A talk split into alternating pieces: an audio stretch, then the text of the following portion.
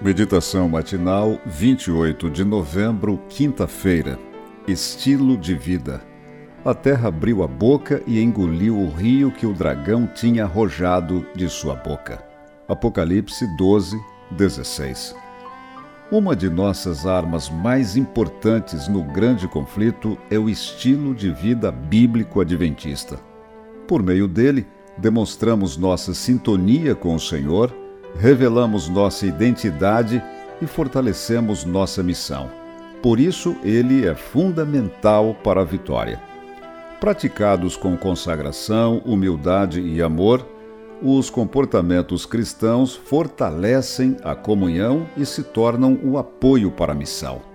Porém, se forem motivados por egoísmo, arrogância ou perfeccionismo, afastam de Deus, machucam pessoas e dão mau testemunho.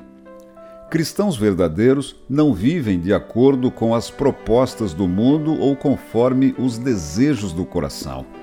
Precisamos redobrar a atenção com aquilo que o sentimento não filtra e parece interessante, mas não é edificante. É atraente, mas não é coerente. É aceito pela sociedade, mas não tem a aprovação de Deus é preciso dar atenção especial a alguns elementos de nosso estilo de vida que estão sendo fortemente atacados hoje. Temos que cuidar com as horas do sábado, pois elas revelam a qualidade de nossa relação com Deus e a visão de Sua santidade. Além disso, precisamos dar atenção especial também ao tema de nossa aparência pessoal. Lembre-se, quanto mais você se expõe por fora, mais vazio você fica por dentro. Outro aspecto importante é a nossa relação com os bens materiais. O desejo de fama, luxo e riqueza tem levado muitas pessoas a sacrificar princípios.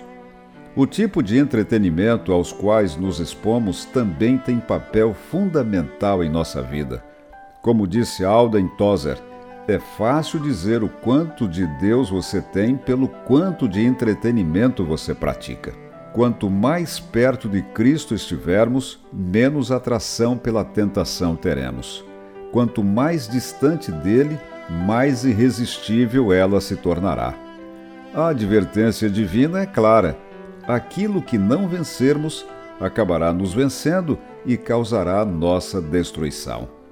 A fórmula bíblica para a vitória é simples: sujeitai-vos, portanto, a Deus, mas resisti ao diabo, e ele fugirá de vós. Tiago 4:7. Permaneça fiel hoje e sempre, em todos os detalhes da vida. Agindo assim, na guerra contra o mal, a vitória será uma realidade em sua vida.